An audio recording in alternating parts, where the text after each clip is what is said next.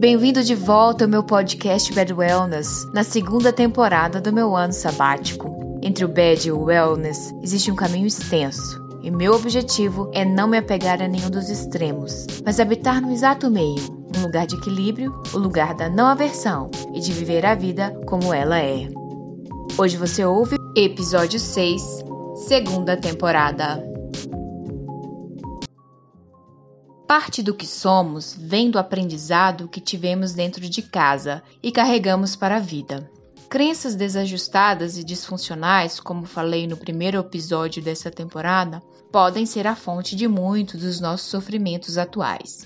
Será que a crítica que recebemos no trabalho não nos faz reviver sensações de desvalidações que sentíamos quando nossos pais nos criticavam e por isso reagimos tão mal?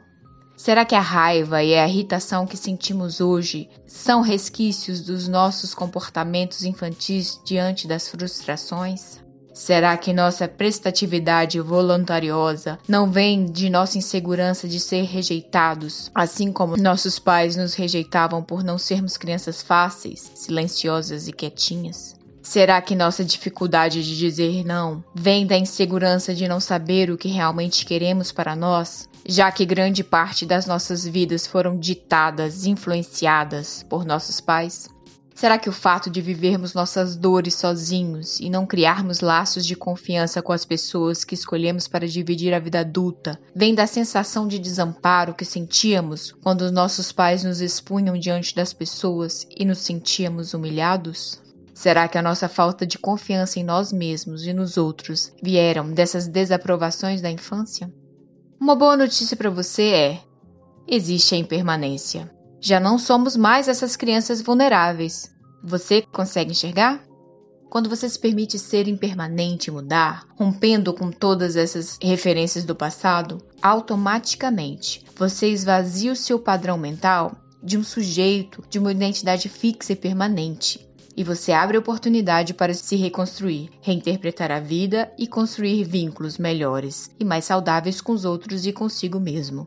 Conceda a si a bênção da impermanência. Se permita mudar para um estado de consciência melhor, desaprendendo, se esvaziando de toda uma construção fixa de consciência de si mesmo. Comece a contemplar que a impermanência em nós, na profundidade, só é possível pela inexistência de um eu, desse seu eu nessa forma substancial, incorporada e fixa. Observe atentamente e veja que essa forma do eu é impermanente e passível de mudança, pois é em si puro vazio, preenchido por condicionamentos originados e dependentes de causas e condições. As causas mudaram, as condições mudaram. E você? Por que permanece fixo? Por que permanece cheio? Você é vazio.